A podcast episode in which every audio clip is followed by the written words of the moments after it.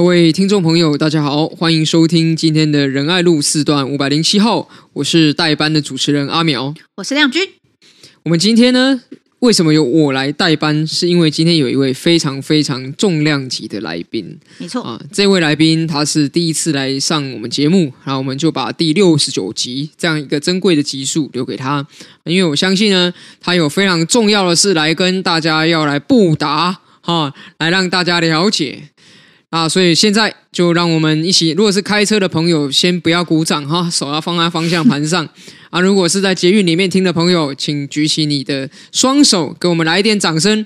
让我们欢迎阳光综合蒸蒸日上吴真，谢谢。Hello，各位听众朋友，大家好，我是现在呃新北市第八选区综合区的立法委员参选人吴真，大家好。哦，我们上次见到吴真的时候，哈，其实还不是立委参选人嘛，是是。那现在这个突然消息这样出来，可能很多的听众朋友也觉得哇，很 shock。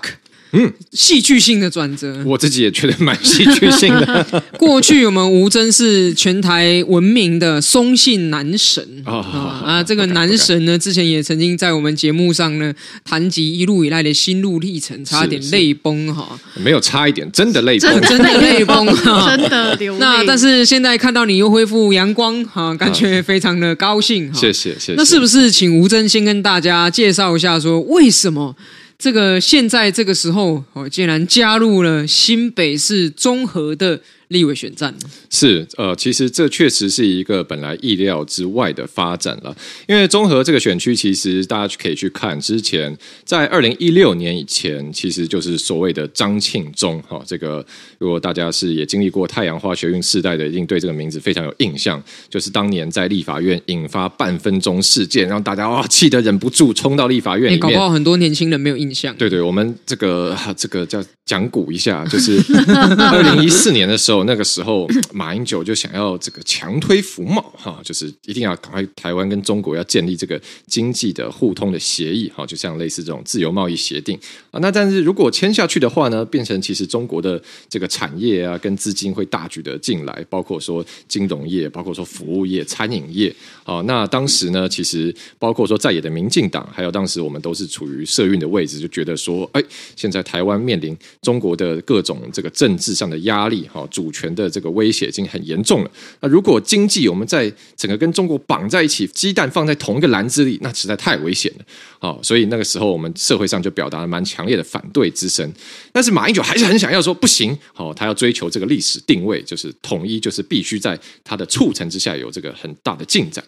但没想到呢，有一个人不配合，这个人是谁呢？是不是吴峥？哎，还还没清楚，还没还没。这个人就是我们之前立法院长王金平 哈，这个这立法院是对不对？立法院马英九管不到了哈，对不对？这个马英九后来就去整个窃听这个王金平的对话，然后就听到王金平说：“哦，伯雷差小姨这样子。”然后整个就气炸了，所以他就另外，因为他是党主席嘛，他就另外施压，好叫这个立法院的委员不要再听王金平的，一定要赶快把这个福茂过。所以我们综合的立委当时候张庆忠呢，居然搞了一个三十秒事件，那什么呢？就是。在这个内政委员会里面还要审嘛？那那个时候，民进党就也当然发起了这个杯葛，要去瘫痪，然后那就就要去攻主席台这样。那没想到一阵混乱之中呢，张庆忠竟然就偷偷摸摸的就跑到了这个厕所附近，然后就把麦克风带过去说：“好哦，无异议通过，福茂通过。”然后。在厕所门口，哦、大家无异议。对对，怎么怎么这样搞得我们服贸好像是一个很污秽的东西？虽然我是蛮讨厌福茂，好，但是 anyway，三十秒过了，对，所以呢，呃，当时新闻出来，我们那时候其实大，我想两位都记忆犹新了。那时候几岁啊？那时候几岁哦？好问题。二零一四年，九年前，我二十五了。哇，二十五岁。对，那时候大家看到新闻就想这。这太扯了吧？对，所以后来就引发了这一个太阳花学运嘛，其实就是我们大家冲到立法院里面去抗议。对，那后来的故事大家大概知道了。好，所以讲回来啊，综合这个选区本来是张庆忠的选区。那二零一六年，因为后来太阳花学运之后，整个政治的情势大翻转嘛，所以二零一六年是江永昌委员把这个地方打了下来，然后二零二零他也连任成功。那因为这一次，呃，江永昌委员他因为一些家庭的因素了，家人的健康因素，所以就选择不再连任。那前一段时间，其实呃，坦白说，我就是有接到民进党这边征询，问我说要不要来挑战艰困选区。哦，那我想，嗯，从艰困选区哪一区？然后说综合，我就好啊，因为你有觉得很跳痛吗？对，我是一开始，当然当下第一个反应是蛮 shock 的，因为我之前在松信参选嘛，嗯、所以其实呃，而且选的也是议员，所以综合的立委是没有出现在我的这个想象中过。但是后来我。再一想，其实马上想到，因为这一次代表国民党出来参选的是张庆忠的儿子，哦，张庆忠他们家的二代，所以我那时候马上就觉得说，哇，这个好像冥冥之中有一个有一种命运的安排的感觉。嗯、因为我当初出来从政就是九年前太阳花学运，没想到九年之后有这个机会在中和这一区再去对上张庆忠的儿子，好像对，就会觉觉得说，哇，那这是非常重要的一战，因为。当初他们家就是想要强推福茂，偷渡中国统战哦进去嘛。那如果这一次中和这一区没有守下来，让张庆东儿子进去，那是不是到时候这一切又要全部再重来一遍？是有可能，没错。所以我马上感受到一个、嗯、哦，就是说命运的安排。对，就是说这个任务非常重要。那现在呃可能会落到我的身上，哈，这个责任来了，嗯、这个任务来了，我要不要接下这个挑战？嗯，所以我想了几天以后，就觉得说好。好，虽然综合是真的蛮艰困，但是我认为，如果现在是有这样的一个挑战迎上来了，那我们就是去接受它，然后去看怎么样攻克它。可能因为张庆忠的事迹稍微久一点了，张庆忠他们家其实非常非常有钱。为什么呢？因为他以前在当立委的时候呢，他的财产就是权力法院第一名，啊，名下名下土地超过一百笔以上，是做什么生意的？好，他是开建设公司。对，张庆忠就是地产王，综合的很多摩铁啊，motel 是他们家开的，摩铁王没错。但是呢，主要他其实搞建设、炒地皮、卖房子。啊，张庆忠自己是建设公司的董事长，他的兄弟呢也是建设公司的董事长。他的儿子呢，也就是这次他的他出来的参选，这次参选立委的是他的二儿子啊，张志伦。他的他有三个儿子，那另外这个三儿子呢，也是建设公司董事长，所以他们整个家其实在搞的就是所谓的炒地皮、盖房子、全家都是当的，嗯，没错。所以他当然是财力非常非常雄厚，但是这几年大家非常关心居住正义，这是一个非常强烈的对比，因为。居住正义其实永昌委员也推很多。那大家想，如果今天是一个全家都在搞建设公司、全家都在炒地皮的人来当上立委，哦，而且是中和这个地方，张庆忠当过立委，然后张志伦就是张庆忠儿子的妈妈，也就是张庆忠太太陈景定，现在还是中和的市议员，所以这整个是一个所谓的政商权啊，这个的结构、金权结构了。所以如果是这样子，当初搞服贸事件。好，在这个张庆忠，他现在儿子，他们全家都是建设公司的人，当上立法委员。我先不要讲福茂，我至少肯定的是，居住正义这件事情绝对是不会在他手上实现的，因为他们家就是做就是做卖房子生意的嘛，对不对？如果我一个房子一平，现在房价下跌，一平下跌一万，那我现在一个建案，假如一千平好了，那我不马上少赚一千万吗？对不对？下跌一平少两万，那我就少现少赚两千万，所以他们是不可能会去做居住正义或者说平抑房价这件事情的。所以我就觉得说，不论是在当初我们站出来说守护台湾主权，或者是社会的公平正义要再往前走这个部分，其实综合今年这一仗都是非常关键的一席。所以这样想了几天以后，我就决定说好，那呃，我愿意接下这个挑战。所以后来就是大家有可能有看到新闻，上礼拜三哦，就是接受民进党征召，来综合区参选立法委员。其实吴征刚刚讲的这个，我想到一件事情，你一定要好好打这个选战，嗯，要把这个张庆忠的公子呢，哦，这个弄到很紧张，嗯，然后最好是紧张到宣布说。没办法，只好宣布说，若当选，家里面的地全部捐出做社会住宅。哦，那可以这个你要加，要这个你要加油，这个真的是。但是我们节目也不是五星吹捧啊，其实大家都知道，我们节目是个批判性很强的节目，所以呢，这是要来问亮君。亮君也是最熟悉吴尊的人，嗯，刚刚听吴尊讲了那么多自己的好话。嗯、那亮君有没有什么事情想要来提醒一下吴峥呢？关于他这一次参选综合的立委，哦、提醒吴峥，我可能说发型绝对不能错。对，我才知道他他要去上，他要准备去开记者会之前，不断的叮咛他的刘海 怎么样失控，就是会分叉。哦，是是是，帅跟漂亮是很重要的事情，要让大家。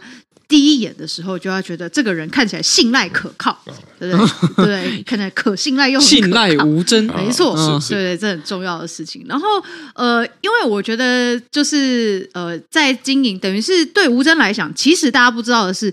其实吴峥是中和的子弟哦，对啊，对，就是其实 其实大家会觉得说，哎，他怎么从松信然后跑到中和去？但其实呃，吴峥的奶奶从中国来到台湾的时候，第一个地方就是落脚中和嘛。没错，可以说我爷爷奶奶一辈子都住在呃，应该说他们来到台湾以后，就一辈子都住在中和。嗯哼，那又是因为你这次出来参选嘛，所以你有回去跟你们你家人报告的时候，嗯，他们的反应是什么？哦，这个又有一个故事了。这个好，这个边来大跟大家讲一下。就是我后来决定，我前面这个好了，实不相瞒了，就是前面、嗯、呃，这个在想要不要参战的，你都没有问他们。没错，那甚至我。其实我有跟这个亮君跟阿淼有有要讲到这件事情，嗯、因为当然我们都好感动，我竟然领先了你的爸妈，对啊，对对对，比家人更亲。吴峥妈妈不要听，会不会其实所有听友也领先了你的爸妈？他们到现在还蒙在鼓里。没有没有没有没有，对对。后来我决定，然后我已经好决定要上这个船之后呢，我就想说，好吧，这个。唉，这个以前叫什么？有一句这个政现在讲政治不太正确了，叫什么？以前叫什么？丑媳妇总要见公婆。好，我这个是大逆不道，总要回家禀报。这样，对，啊，所以呢，我就我就传讯给我妈说，哎，这个明天有没有空？我回家一趟，有事找你聊聊。她说好啊，就回来啊。哇然后我就回家，结果妈妈整个晚上没睡。然后然后我们就还闲话家常一下啊，最近那个谁谁谁怎么样啊？哦，怎么样啊？哦哦哦，天气不错啊。对。然后然后大概过了十分钟，十分钟以后，我想说好吧，这个这个啊，该要面对，我就画风陡变，说妈，我要。又甩尾，我要我要我要被民进党征召去综合选立委。我妈说 哈，哈？了一声，对啊，就对，我就接下来就是就要很认真的讲说为什么我觉得今年这个任务很重要啊。那这也是一个机会啊，就是如果有机会真的进到中央，本来很多我们的理想，从当初参加社会运动以来，都是其实也是中央的议题嘛。那如果有机会真的能进入立法院为台湾做事，我觉得也是我自己对长年以来抱负的一个实现。这样，嗯、那我妈听一听就嗯嗯好嗯，她说：“哎，那你等下有事吗？”我说：“没有啊，我就是今天下午特别留下来。”说：“哦，好，那你等一下，我先叫你爸回来。哦”所以，所以本来没有要跟爸爸讲吗？我本来因为我我我就是我我妈算是。我觉得那个比较，你想要透，你要隔山打牛，你想要透过妈妈告诉爸爸。没有没有，我们这个是摸着石头过河啊，这个试试水温，一个萝卜一个坑，对，我们先从那个比较比较没有那么困难的挑战开始，是 由易而难。对对对对，所以然后我们说好，那我他就打电话给我爸，喂啊，哎，你现在在忙吗？哦，吴峥现在在家啊，有很重要的事要跟你讲，你现在赶快回来。然后我爸就说啊，干嘛？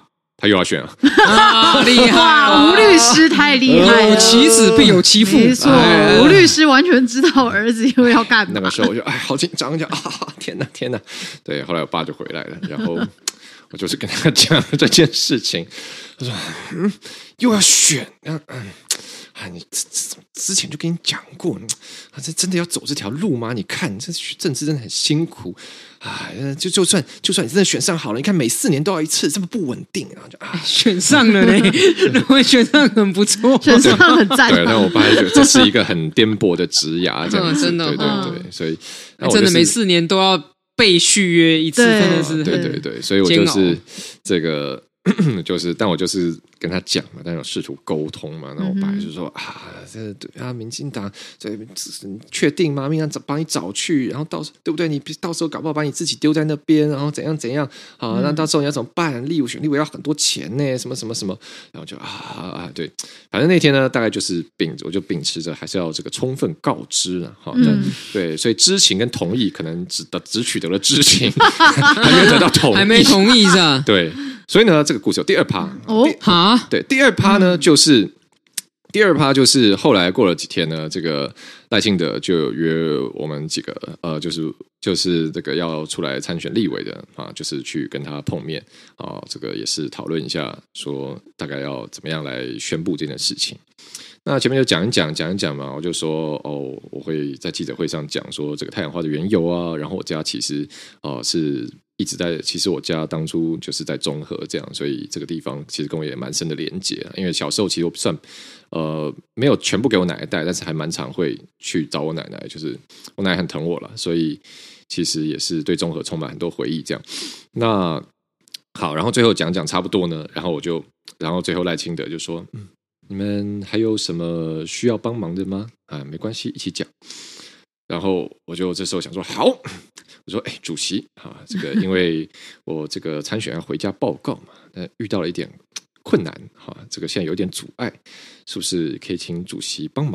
啊？这个我现在打给我爸，你跟我爸讲一下，就是安定一下军，所以出现安定一下军心。你好，我赖清德啊，没有我我我爸有哦不，那个赖清德用华语哈。哦，真的对对对，他应该我是赖清德，对，所以我就先打给我爸，然后然后啊赖清德变成电话录音，在这里跟你推荐，对对对对对，你爸接到的时候有在有怀疑一下吗？没有没有，因为是这样，就是我那时候那时候我就好打电话，就我爸不接，我想说啊，这是干什么？你爸在求奇怪，那时候刚好不接了吗？我就打他公司去，那时候喂啊，吴律师在吗？我说在啊，我是那你你是我说我是我是他儿子，好，我有事要找他，我说好，我帮你转进去，嘟嘟嘟嘟，然后就找我爸办公室，好接起来，然后就跟他爸那个赖清德找你，呃，先拿来就给赖清德说。喂，吴律师你好，我是赖清德。是这次啊、呃，我其实以前就在谈话节目上看过吴征，那一直呢非常欣赏他的表现。那这次呢，我们希望可以征召他啊、呃，代表民进党来综合参选啊、呃，希望可以征得你的同意。然后我爸说啊，这个太客气了，没有没有没有没有，这种这种事哪轮哪轮得到我们同意呢？哦、这是小抱怨还是小酸吗？小妹妹，没有，这个非常重要的决定，一定是啊，需要啊得到你的这个，希望得到你的支持。好，然后我爸说啊，没有啦，我们我们哈我们哈对小孩子的决定都是尊重啦，一直我们一直的原则都是这样啦，都很尊重小孩啦。哦，然后那后来但。反正差不多这样了。那后来，但赖清德后来有跟这个就我爸讲说，就是说啊，吴律师你放心，好，这个呃吴征这次来选，我们一定会一起来帮忙他，好，一起大家一起来打这场仗，啊，不会让他孤单，啊，你放心这样子，啊，然后我爸说啊，是是，谢谢谢谢，这样，所以大概这样子了。那到底到底我爸有没有从此以后就开心或接受，其实我不太确定。会不会无意之间也帮这个赖医师拉到一票啊？哦，因为人家说见面三分情，打电话至少有一分嘛。嗯，虽然我相信侯友谊跟也会打电话，应该是不会打电话给我爸。对啊，你看，但我想过电话有没有一分？没错，我觉得我他的投票意向应该还是很坚定。新得分多加一分，不会吗？好吧，对对，但是他我想应该至少有可能就让他。知道也知道了，就是说现在是一个认真的合作跟征招，对对对，就不是不是随随便便，不是 不是诈骗集团啦。啊，说现在柬埔寨这边有一个很高薪的工作 哈，要不要来应征？不是这个样子。了解了解，对，大致的过程是这样。这个哈很少听到候选人在公开的场合谈说他这个参选的时候家人的反应是什么？没错，因为有有时候你还看到一些什么，你通常会看到公开谈这个都是他要为了他的这个不选找一个原因嘛。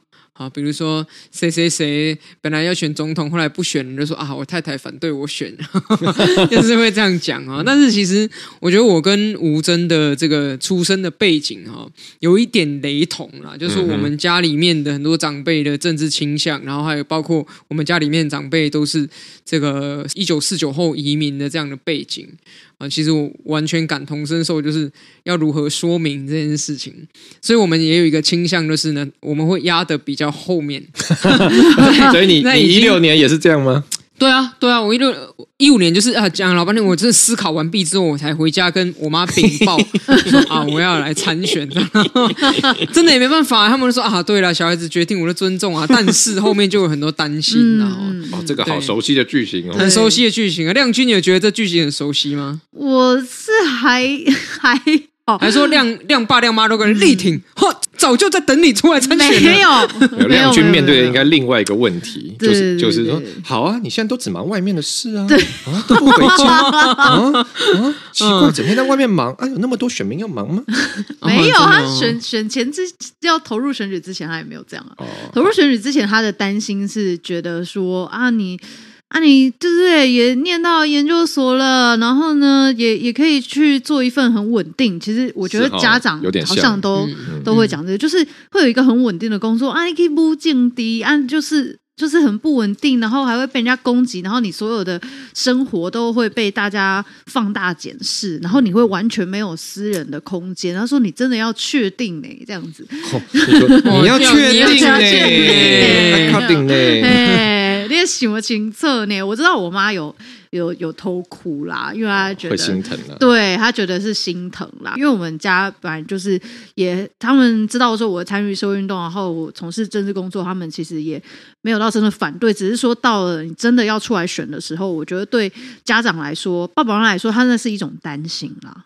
嗯，对啊，担心小孩哈，其实都是这个正常的啦。没错，因为其实有时候小孩子出来选举哈，就有点像是捐捐给国家的感觉。你知道，我跟我妈住在走路大概十五分钟之内可以走到的地方，可是我经常跟她好几个月或半年都没见面，就是真的真的已经忙到很很难哈，腾出时间来从事家庭生活哈。所以，如果现在在听的听友呢，好，你本身有小孩子的话，那未来如果这个小孩真的想不开要去参政，哈，我想他会很需要你的支持跟祝福。嗯、真的，不管你们的政治立场是不是一致，嗯、但毕竟这个大家要参政，哈，心里面总是有很多很多想做的事情嘛。像吴峥哈这一次的阳光王子，哦，要去这个对决黑夜的魔铁王子夜王，这个这个要能够。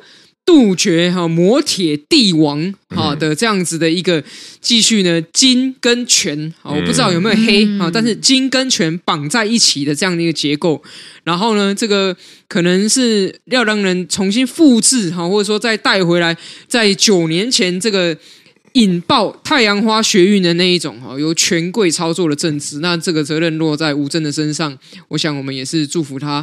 好，那吴峥未来政治现金账户开了没有？好，正在办理中。好，还在，你看，真的太突然，太突然，非常突然。中，正在办理中。好，那那个我们听友是不是可以锁定你的脸书的粉丝专页？是是，一定要拜托大家。官网一定还在建制中嘛？也没错，一切都在建制中。是的，相关的消息呢，应该是会公布在粉专啊，或者说持续的锁定到我们的仁安路四段五百零七号。因为呢，我们还会时常邀请吴峥再来上节目。好，谢谢谢谢谢谢。是的，好，那主持人，我们的听友哈，这个不要转。台后，我们先暂时休息一下，继续收听下一段的仁爱路四段五百零七号。好，我们谢谢吴真，谢谢。谢谢这时候是不是应该有个过场的音乐？好，我们回去请他剪一段过场。好，过场音乐自己登。好，过场过场音乐就亮君唱一首歌。啊！我现在要出征，我现在要出征。唱个夜袭。对啊，为什么变成这个夜袭魔铁帝王？超怪。好，我们现在准备进入第二段。是的，我现在要出征，我现在要出征。好，Hello，各位听众朋友，大家好，欢迎回到仁爱路四段五百零七号，我是主持人吴真，我是阿苗，我是亮君啊。各位听友们，觉得我们节目越来越多元，是的，没错，非常的自由，非常的奔放，是的，没错，这个这就是 Podcast 的好处嘛，对不对？我们又不被 NCC 管，对，我们所以想讲什么讲什么，也没有分级制度，也没有黄标，没错。哎，所以好，这个我呃，在我们聊今天的话题之前呢，我想要先。讲一件事情，是我最近真的被吓到啊！不是不是被我参选立委吓到啊，是另外一个被亮君吓到啊！其实我前几天跟我朋友吓到，对对，我前几天跟我朋友吃饭，然后呃，因为我朋友是做这个呃，算是网络行销，然后他们有在帮这个病友团体处理一些这个公关案，那就说，哎，这个病这个癌症癌症的病友团体，他们现在有希望想要推一个事情，一个陈情，说哦，可不可以请我？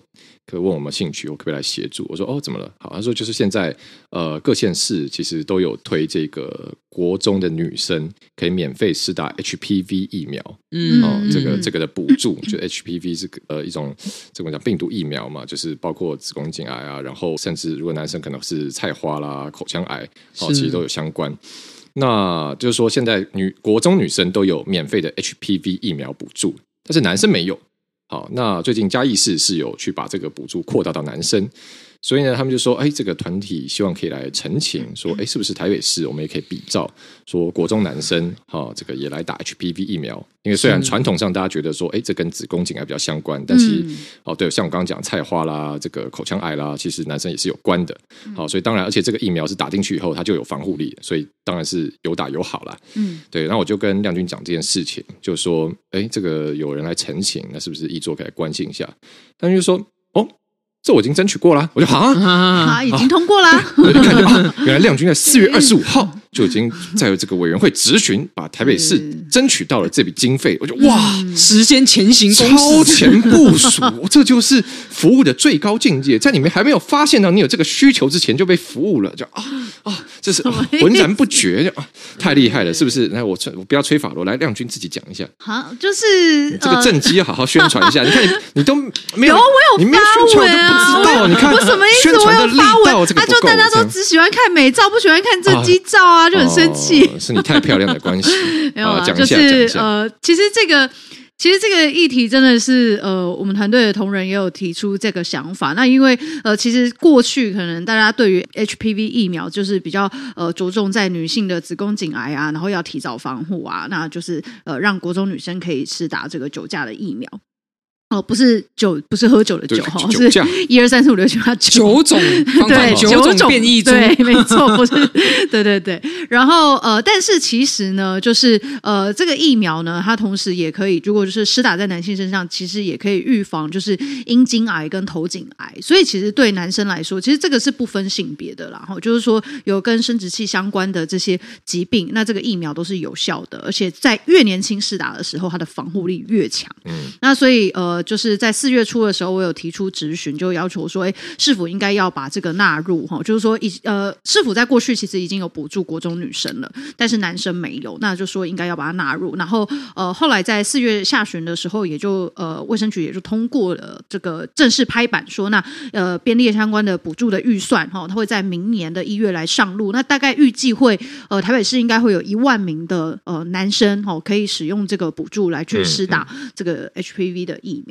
其实蛮有感的，因为、嗯、呃，我朋友就说他的太太成年女性要自己自费去打，啊、因为前后要打，好像打也是要打三剂，打三剂。而且我记得我知道这件事情的时候，其实是在我二十六岁那时候研究所的时候，我同学跟我说：“哎，你要不要去打？”我跟你说，我们现在已经来到就是最精华阶段，如果再不打，其实它就会随着你年龄增长之后，疫苗的那个防护力会开始略微下降。而且重点是你自费去打蛮贵的，贵要两万。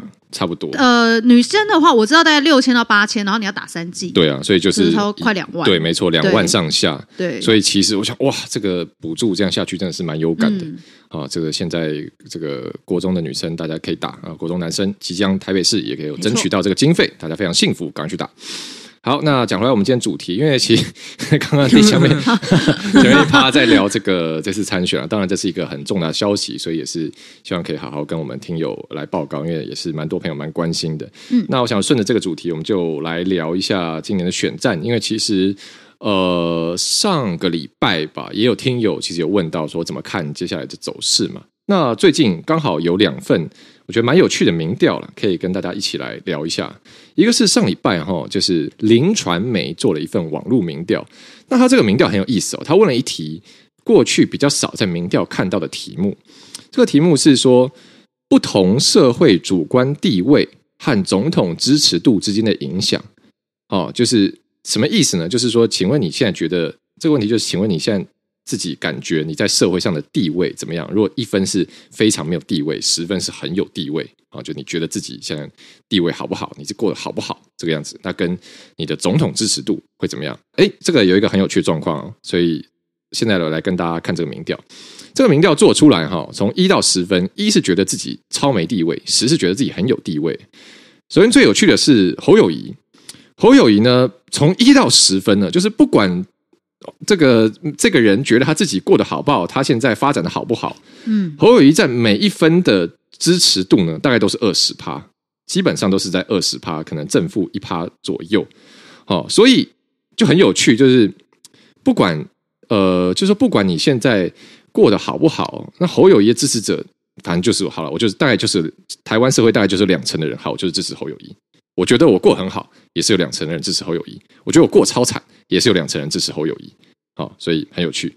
那再来呢？我们看赖清德，赖清德的趋势就充分展现出这个呃所谓执政包袱了，执政红利、执政包袱，看你怎么看？因为在觉得自己呃这个的主观地位是一分，就是最低的这个层次呢，只有二十五点七八趴的这个民众支持赖清德。但是在十分呢，也是觉得自己过得很好哦，我的主观地位很好。这个十分这个族群呢，有五十五点八三哦，超过两倍的民众来支持赖清德，所以他是完全呈现一个呃赖清德支持度完全跟你对你自己的主观地位高度相关哦，就是你越觉得自己的地位现在不好，就支持赖清德的人就少啊，你越觉得自己现在地位很好，支持赖清德的人就很多。那比较有趣的是呢，柯文哲刚好跟赖清德相反哦。柯文哲在这一个两分，也就是觉得自己蛮不好哦，跟三分呢这个的部分呢，他的支持度大概都在二十七二十七趴哦，是蛮高的。但是到了十分，觉得自己过得很好的人之中呢，只有十三趴，他也是缩水啊，呃，缩水二分之一，相差两倍，所以。这个也蛮有趣的，就是在柯文哲的支持群众呢，看起来是有一个越觉得自己现在地位没有发展得很好的人，他有比较高的倾向去支持柯文哲，哦，比较容易受到柯文哲吸引。相反，觉得自己现在地位发展得很好的人之中呢，哦，一百趴里面只有十三趴去支持柯文哲，哦，所以这是一个很明显的变化。那侯友宜就是不管怎样就是二十趴，哦，这个不太受到这件事影响。好，这是一个很有趣的民调，因为这个这个问题我们过去很少看到，所以先来问阿苗怎么怎么看这样的一个趋势？我觉得过去民调传统它是分析几个变相嘛，第一个是年龄嘛，啊性别，还有这个教育程度啊等等的，这大概是这几个变因，所以大家就会一直讨论说。哎，是不是哪个候选人年轻人比较支持他？哪个候选人是得到大学以上学历的人支持？哪个候选人是小学的人支持？哈，所以就会去分类说支持谁的啊？那大学生多了，代表他是知识分子的选择等等啊。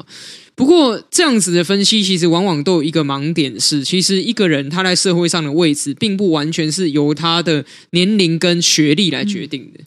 而且这个年龄跟学历之间，其实往往有个联动的关系哈。比如说，为什么往往得到高年龄层支持的候选人，那他在这个所谓小学学历的这个层面，也会得到比较多的支持？那是因为你回去，比如说现在五十岁以上的人，他都是一九八零年代出生的嘛。好，那如果是七十岁以上的人，哈，那大大家可以自己算他是什么时候出生的。那在他那个年代，其实你不要说念到大学了，念到高中毕业恐怕都不多了，往往很多都是小学、中学的学历这样子而已。嗯、那所以，其实年龄层跟教育程度有联动嘛，就是你如果是得到比如说二十到二十九岁的，或三十到三十九岁的这个区段，你得到比较多支持，那自然在这个区段的人。大学学历的就会比较多，因为呢，在三十到三十九岁的这个区段，几乎是只要你想，人人都可以念大学的这样的一个程度。嗯，所以林传美他重新用一个变相去区分说，那你自认为你属于社会当中的哪一个阶层？这是一个过去大家很少看待的面相。那在这个面相里，我觉得有两个我们可以去这个探索的地方。首先，第一个就是说。觉得自己过得不错的这一群人，其实我认为他本来就是倾向于维持现状。就是因为既然他都自己觉得最近他过得不错，就是也许这四年这八年他自认为他生活是好的，那他当然就不会想要改变这个现状，所以持续的支持执政党来延续执政，这个是在这个自认为过得比较好这一群人当中可以想象的选择。那反过来，自认为过得不好的人当中呢，其实他会很容易受到一种论述吸引。他会很容易受到蓝绿一样烂的这个论述吸引，因为过去的十六年间，蓝执政过，绿也执政过，但他还是觉得自己过得不好，所以他就会有一个很强烈的感受，不管是蓝执政还是绿执政，反正他都过得不好，所以他会得出蓝绿一样烂的这个结论，因此他也会倾向支持一个很有想象空间的候选人。嗯，哦，在在现在的这个局里面，最有想象空间的候选人呢，其实是柯文哲，因为。他跟他的党都没有全面执政过，那也许柯在台北有相当的施政的经验，在台北有八年，可是台北八年的评价，其实说真的，台北人的评价跟外县市人的评价也差很多。嗯，因为柯这八年在台北施政，其实满意度是吊车尾，就是说台北人对柯的施政其实没有到非常的满意，但是外县市的人，因为我经常听一种说法啦，我觉得也算蛮贴切的。其实台北呢是一个满等账号，满等账号就是我打电动的话，你这个账号已经练到最高等了哦，永远开局就送魔关羽，哎对对对，开局就抽到五张 SSR 啊 这样子，然后这个已经练到满等了哈，所以你是一个满等账号嘛，氪金全部氪到满，那其实你就是也不用特别去做什么。自然，你的绩效就会比其他在玩这个游戏的人还要来得好。嗯哼，哦，那所以他有这个满等账号，就外县市人来看会觉得，哦，他好像真的做的不错，因为台北很发达。嗯，但其实台北啊，不管是从阿扁到马英九、郝龙斌到柯文哲，一直差不多维持像这样子的程度嘛。哈，那所以柯作为一个最有想象空间的候选人，他会吸引到觉得自己过得不好的这个区段。哦，我觉得是。有理路、有脉络可想象的，所以，呃，我觉得蓝绿白哈三方都要好好的去思索一下这个民调所呈现出来的背后的意义。也就是对于白来讲，他就是一直在打蓝绿一样烂嘛，哈，然后借此呢去吸引这些不满现状的人。可是问题是你当你打蓝绿一样烂的时候，你执政要做什么？这一点恐怕。如果你到选战后期变成是真的越有竞争力的时候，你越会受到检验。那相对的，以绿来讲，就是嗯、你要延续执政，这是绿的诉求嘛。那对于不满现状的人，你到底要怎么去对话？好，满足现状的人，觉得自己现在过得不错的人都支持你。那也有一部分觉得现在过得不好的人，你要怎么样让他相信你延续执政的时候现况会有所改变？这也是绿的挑战了。那至于蓝就不用讲嘛，今天美丽岛侯友宜已经掉到第三名了，嗯、就就是自己检讨看看了。亮君怎么看呢？因为呃，这个其实跟我们现在测民众党或柯文哲的支持度，通常一个趋势是说，年轻族群四十岁以下对。呃，这个柯文哲的支持比例会是比较高的，嗯，常常柯文哲第一名。嗯嗯。嗯，那我们知道，年轻世代也是面临很多社会问题嘛，包括说，呃，这个住房的压力啊，经济上的压力，低薪、哈、哦、通勤等等等等，会有很多社会社会上面的压力。然后我们以前可能也是呃，在社运的时候，也是特别感受到年轻世代对社会会有很多的这个不满或愤怒，嗯、所以看起来。当然，现在这个这个没这个民调没有直接讲了，但是有可能年轻世代很多人对自己的现况也是不满的。嗯，那他们会把这一个这个期待，可能现在比较多投射到柯文哲身上，嗯、这件事怎么看呢？因为其实从这个民调里面，因为我觉得，当然，呃，有如果有这个交叉分析数据的话，其实更可以去看出来说，其实，呃，就是。讲说这个主观认为自己的社会地位一分到十分，这里面的包含说年龄分布等等的啊，因为确实刚刚讲到说，呃，年轻人就柯文哲在年轻人的支持度比较高，那确实也是呃年轻人刚出社会，呃，或许我认为大家一定也是觉得在自己在社会地位里面，当然也就是不是高的那些人嘛，吼，那如果我们是这样子的人的话，那或许这些人他我们就可以看得出来，他在这一次的民调里面，他反映出来就是呃比较。比较支持柯文哲，或者是比较支持侯友谊这样。嗯、那我觉得这个其实就会看得出说，呃，大家想要换人做做看来改变现状这件事情。嗯，就是说现在看得出来说，哎，一到十分，包含在这个大概是呃，我看一下，大概是在五分以前哦，这五分以前的人，大概其实都呃三十八趴哦支持赖清德，然后到六分才到了四十三趴才支持赖清德，就比较呃支持绿营执政。但是我们可以看到说，其实呃社经地位自己认为比较差的。他会觉得现在的状况，呃，是政府没做好，嗯，哦，然后他的环境需要被改变，那所以他就想要换人。嗯、那换人的话，当然就是所以可以看得出来说，哎，那自然的赖清德的这个呃支持度就会变低，所以一到五分的这个赖清德的呃支持率都不高，然后柯文哲跟侯友谊的就比较高。但是呢，柯文哲跟侯友宜里面。侯友宜相较之下是比较稳定，每一个呃社经地位的人大概都二十趴稳定，但是柯文哲的话大概在中间比较多，这就是刚刚讲到的是大家对于说，诶他的呃一个执政的期待，就是说，诶以前国民党的时候，大家也有体会国民党执政的时候，然后呃民进党的执政，然后呃这八年的大家可能就觉得说，哦，我现在就还是过得很差，所以。大家就希望说，诶，那如果是柯文哲的话，会不会比较有机会？那我觉得这样子的呃一个状况，其实呃不管是各个政党，其实要去看说自己的政党的政见或候选人的政见，对于现状不满的人。好，有没有满足到他们对你的期待跟想象？嗯嗯，而且这个最重要的还是执政党哦，哦，就是说执政党就是你可以想象嘛，在野党不管是民众党或国民党，他们都可以讲到说哦，就画很多大饼啊，哦，讲很多哦，他们不一定做得到的事，但反正就是跟现在不一样嘛，对不对？那但是呢，如果是执政党的话，那他现在既有的这些政策，他要怎么样去告诉大家说，我们既有的政策接下来要怎么延续，然后在接下来呃的阶段性的目标，我们。要达到，譬如说包含平抑房价，然后青年的这些居住正义的问题，然后还有大家近期对于交通安全的这些事故，我们台湾的这些大到国土规划，然后小到这些社区巷弄跟马路的路行规划等等的，要怎么样保障？所以这个其实是呃，对于执政党比较大的挑战。那对于在野党来说，其实他就是做出批判，那就可以了嘛？对。好的，所以亮君的意思是，还是要看你端出来的这个解方有没有吸引力了，就是牛肉在哪里。那这样的话，接下来想继续请教亮君啊，有一个很有趣的现象，我们也看今天的时间是五月二十九号。那今天呢，美丽岛这个电子报有公布一份民调，就是最新的总统大选支持度。这份民调很有趣哦，在这份民调里面呢，赖清德是三十五点八，好，然后柯文哲是二十五点九。侯友宜竟然是十八点三，好，已经跌破了这个二十趴的这个楼地板，哈，就是已经整个跌下去，竟然跟柯文哲是出现了黄金交叉。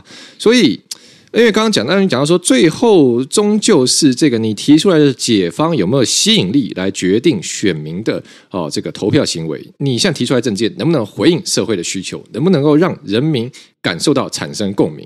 所以。为什么现在看起来，哎，侯友谊竟然在今天这份最新的民调，整个跌下去，跌到十八点三了，然后还被柯文哲超车，侯友谊先变老三，柯文哲先变老二，好，甚至说。柯文哲的二十五点九跟侯友宜的十八点三，哎，其实是一个不小的差距哈，差到了这个七趴。嗯、所以怎么样？是侯友宜现在端出来这一盘哦，呵呵呵来做菜这一盘实在 太难吃了吗？还怎样？因为侯友宜就常常讲说呵呵呵呵做代志，做呵呵呵呵做代志，做代志。但是但是可以看到说，就是呃，侯市长从他。准备哦，其实他已经准备很久了啦哈，但是就是说从今年开始，呃，他要准备来选总统，然后到他正式参选之后，其实。整个新北市发生非常非常多的事情，从枪击案，然后到呃交通事故，然后再到公安意外等等的这些，其实都发生在新北市，然后还有很多这个呃独居老人哈，或者是这些呃家里有重病的长者的家庭，然后也发生很多这些呃家庭的一些呃悲剧。那但是大家就会觉得说，哎，那立功呵呵做代志啊，但是立功即故为，但是台新北市。这么多的状况跟这么多的家庭有这些困难，你没有去帮忙，也没有去解决，然后再加上说，其实呃，这就是宣布之后嘛，那呃，侯友谊，我觉得他在呃面对一些呃问题，就是青年住宅啊，然后或者是面对一些呃比较大的政策问题的时候，他其实都是很保守的。然后再加上还有一个很重要的是，大家在问他说：“哎，你还支不支持国民党的九二共识的时候呢？”嗯，哦，那他其实是非常暧昧的回答。哦，那我觉得这个其实呃。相较于柯文哲，哈，柯文哲他现在当然就会讲一个很中立的嘛，哈。那我觉得现在在呃整个台湾社会来说，大家认为说现在哦、是这个呃我们不断的在国际上面有更多的曝光，然后面对中国，我们也要呃维护自己的主权等等的，然后也要这个呃加强我们自己的国家安全、国防安全等等的。那但是呢，你可以看到说，哎，结果侯友宜看起来很像是。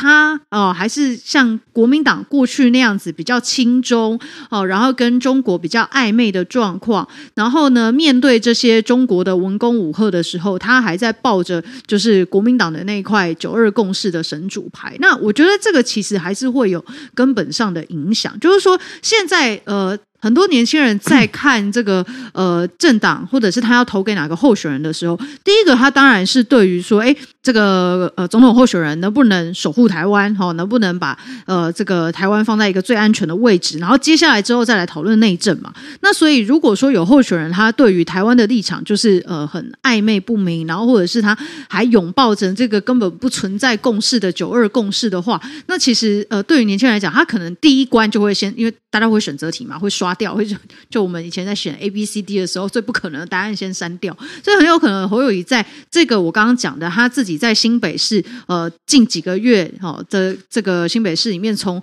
呃去年的恩恩案一路到现在哈的这些状况综合起来，大家会觉得说，其实他的执政并没有表现的那么好。那再加上说他自己对于这个呃中国跟台湾的立场又这么的暧昧，所以他很有可能在第一阶段的时候就开始已经被逐出这个选项，第一个先删除他，然后呢，接下来再进到说，哎，柯文哲他在台北市的表现啊，那刚刚阿苗已经讲了嘛，就是说外县市跟台北市的人的感受不一样，所以才会出现这样子的一个黄金交叉啦。那我觉得，因为这个当然现在还现在才五月嘛，那距离这个呃大选一月十三号还有半年的时间。所以只是说这个趋势其实就是在呃呃反映出现在的当下，大家对于这三组候选人的呃一些想法这样子。嗯嗯、好，所以刚刚亮君其实讲到一个重点呢，就是亮君认为为什么侯友谊现在会失去民心，甚至可能面临支持度雪崩，因为他对关键议题的表态太暧昧了。到底你在两岸的态度是什么？身为总统候选人不可能不讲清楚。所以呢，要来请教阿苗，就是人家说这个历史上第一次。出现是悲剧，第二次出现就变闹剧，嗯、哦，所以这我们回来看台湾的这个近年选举的发展呢，就会发现现在有一个话题是说，有没有可能国民党换侯？好，侯下诸上，没错，因为二零一六年的时，二零一五年的时候呢，当时国民党就搞了一个换柱，好，震动整个国民党。好，那当时呢，国民党换柱理由就是不行，我们要防砖，哈，这个 好，我们要这个洪秀柱才不够强，但是还是度过了防砖。好，我们要换最强的这个朱立伦，好，当时就是用中常会来把这个洪秀柱给换掉了。好，那现在一样的情形，此情此景，哈，可比现在，哈，现在会不会再发生一次呢？因为我们看啊，就是我回去看那时候民调，二零一五年十月，啊，已经很后面了，嗯，那个时候洪秀柱的民调，啊，对比蔡英文跟宋楚瑜，那时候蔡英文是四十点二，然后洪秀柱是十八点五。呃，宋楚瑜是四点一，好，大概这样状况。那后来呢，觉得洪秀柱这样竞争力不够，就被换掉了。那我们现在看到呢，这个侯友谊今天这一份民调是，他是这个十八点三，哎，其实已经来到了洪秀柱当初被换住的这个生死存亡线了。所以啊，所以接下来有没有可能我们会预期可以看到？这个换侯大戏啊，再次上马上演了。如果是侯下诸上的话，我就想请问，那郭台铭 郭董啊，你说他更强，你骗我？就是你知道，这这整个的，我一直想不懂的，说郭董他是台湾首富，叱咤全球的商场，向来只有他并购别人，他恶意并购，他善意并购，他吃别人。怎么会连续两次被国民党戏耍？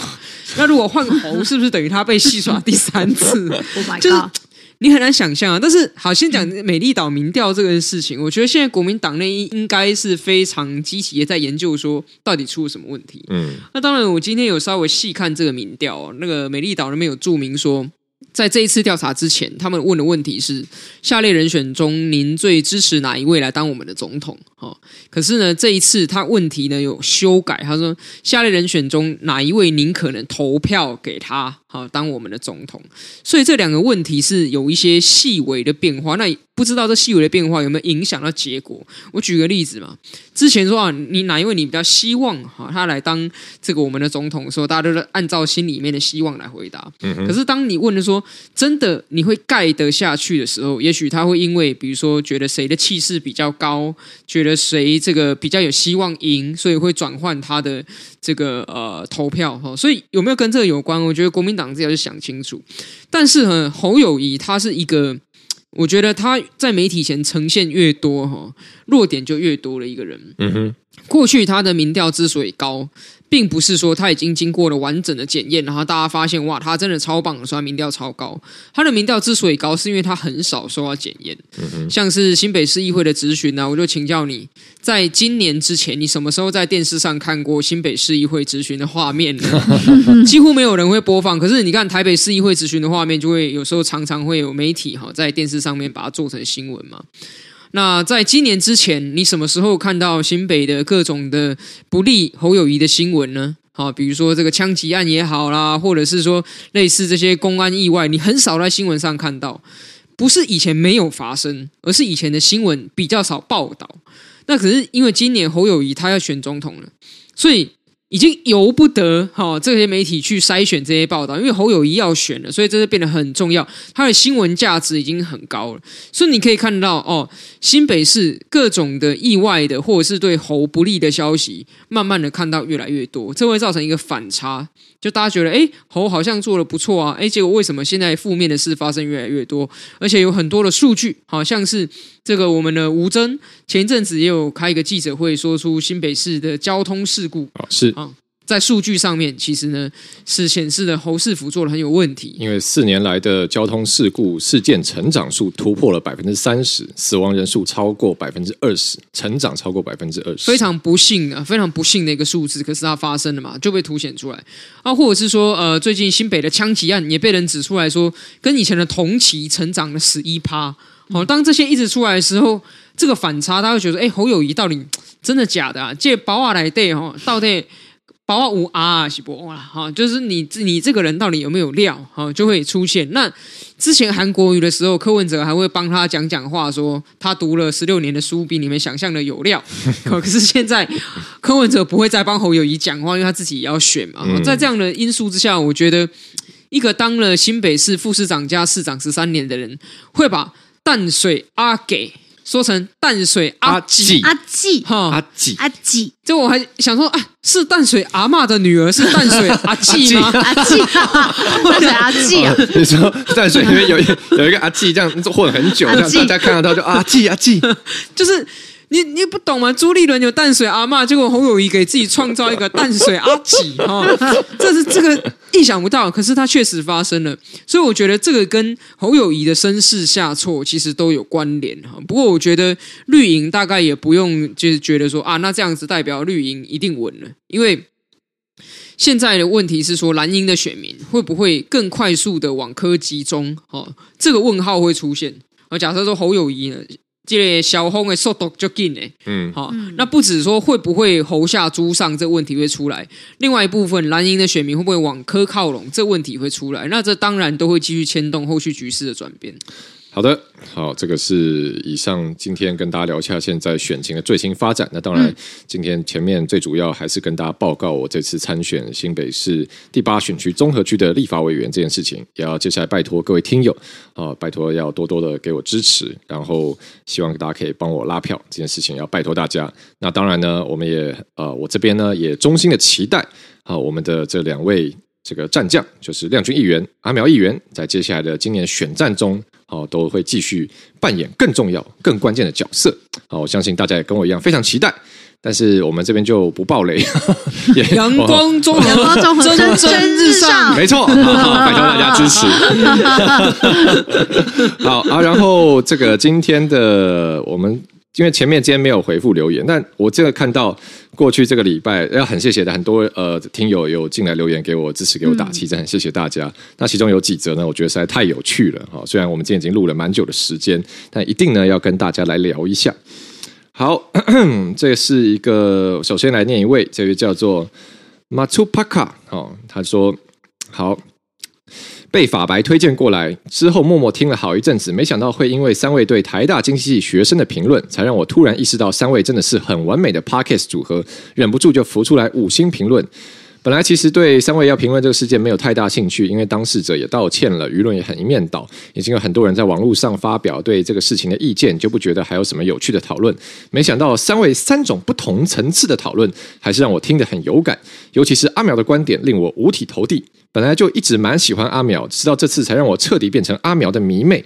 抱歉，花痴一下。如果天下的女童都像阿苗一样，我应该会弯的再也直不了了。啊！天下的女童不能都像我一样啊，不然我去哪里找到女朋友？啊！你太太，你这个家伙，太严重了，太严重。好，然后好，马祖帕卡继续说，之前看到这个事件的时候，就觉得写出这些言论的学生应该也很清楚，这个多么不政治不正确。或许他们就是故意要这样来达到一个类似地狱梗的效果，也说不定。但大部分人都只用政治正确的论点评论这两位。学生让我有种搔不到痒处的感觉，但我自己努顿也说不清楚核心问题是什么。直到听到阿淼一席话，才让我茅塞顿开，心中暧昧不明的地方都明朗了。真的很感谢阿苗以来都很精辟的观察和论点。你看，我们听友说你还会骚到痒处，骚到痒 处啊啊！搔痒魔人 啊！好好，还有还有，然后马斯克卡说，亮君对此事的意见跟身为直女的我当初的第一直觉几乎一模一样。亮君好像说恶很恶，就很恶，对。然后说基本就是觉得很恶心，这点也让我感到很亲切。重点来了，虽然亮君确实常常发言偏无聊，有时会让我听着听着不小心恍神起来，但还是觉得这些乍听无聊的观点都是有其存在必要性的，就像便当里的白饭一样。虽然打开便当的瞬间，最先看的不是白饭，但没有白饭搭配主菜跟配菜又不行，也是不可或缺的存在。有时候甚至无聊到一本正经到一个极致，反而令人觉得蛮可爱。希望亮君不要在意，无聊到一个地步，真的反而很有趣。喜欢有着这样。的特色的亮君哦，这个太棒了！无聊无聊到一个新高度，就是无聊到有趣，无聊当有趣。好，然后最后我们马斯克说，吴峥则是以直男身份切入观点，让我想到交往过的对象也是心有戚戚。哇啊！因为我前任曾经是当地第一志愿男校学生，也是体制下的既得利益者，所以我对这些臭直男在什么样环境下受教育，会有什么样的想法，也是不太陌生。什么意思？说我们吴峥是臭直男？不好意思，不好意思。听到吴征以直男角度切入，跟阿苗和亮君形成鲜明对比，但也带出了不同于一般直男的温柔见解，真的是很感动。三位真的是。很棒的组合，有比较女性观点的亮君，比较直男观点的吴峥，和可以游走或超脱其中的阿苗，对同一件事轮流发表意见，简直有如交响乐一样完美。有你们，有你们 Podcast 陪伴我的日常，真的很感谢，希望能传达到我的一点小小的支持。谢谢，谢谢，谢谢，谢谢，谢谢苏帕卡给我们这么高的评价，说我们是这个黄金三重奏。所以我是白饭，我是白饭，那你就是三色豆。呃，一个便当嘛。我希望我可以是那个个这个个不会不会被大家挑掉的菜。好好，然后还有一位听友留言很有趣啊，这个叫做英六 Sabri，好，他说跟阿妈一起听仁爱路四段五百零七号。然后副他说给自己下个副标，说服长辈的秘技就是陪伴 and 听 podcast，听到要如何说服和自己意见不同的人，有感而发。阿嬷很反对同性婚姻，还会跟家里的长辈一起骂，所以心里虽然不认同，但是也不会出言顶撞，但是默默盘算要怎么办。所以我跟阿嬷分享生活的时候，都会夹带多元思想，例如有意无意的提起身旁 LGBTQ 的族群互动点滴，暗示阿嬷他们也是一般人哦。虽然阿嬷一开始会很反感和惊讶，但经过我一两年逐周的努努力，阿嬷从皱眉到慢慢习惯我的分享，然后放大觉的时候到了，和阿嬷一起听优质节目《仁爱路四段五百零七号》。阿嬷本来就从政论节目上认识吴真、亮君、阿苗，也很喜欢三位，于是阿嬷成功入坑。令人开心的是，我跟阿嬷因为三位有了更多的共同话题，阿嬷也很喜欢三位的论述，也因此对于同性婚姻有了多一点点的了解。上周阿嬷突然问我苗博雅是不是 gay？哦，回答的问题耶！我认真的回答：哦，阿嬷，gay 是讲男同志，如果是阿苗的话，应该说女同志就好了。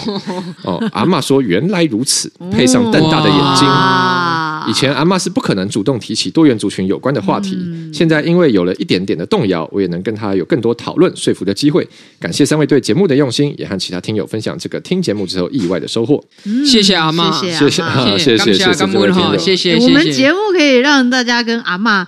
有这个更多的话题，上一次也是一个爸爸跟女儿，对，然后我们现在简直是一个温馨的亲子平台，对对，非常对对对。欢迎大家合家观赏，一起来听《仁爱路四段五百零七号》，对啊，要跟那个阿纪一起听也是很好的，淡水阿纪，好呃，不好意思，因为这刚其实这一周刚刚前面跟大家发表这个重大的消息哈，花了我们访问桥段哈，花了比较多久时间，所以今天的节目差不多到这边，那也很感谢，真的是大家有非常多的留言给我们很多的。鼓励跟打气，好，那今年的就像我刚刚讲到，今年的选战还很长，那我相信我们三位，好，不长啊，吴峥，是是是，半年，没错，一点都不长，好，对，我就说还有一段时间，那我们我相信我们三个对于台湾的呃社会这么热爱，政治这么关心，一定也会接下来还有陆续很多的投入，也拜托大家继续 follow，好，给我们支持，好，谢谢大家收听，这边是仁爱路四段五百零七号，我是主持人吴峥，我是阿苗，我是亮君，我们下期再见，拜拜，拜拜。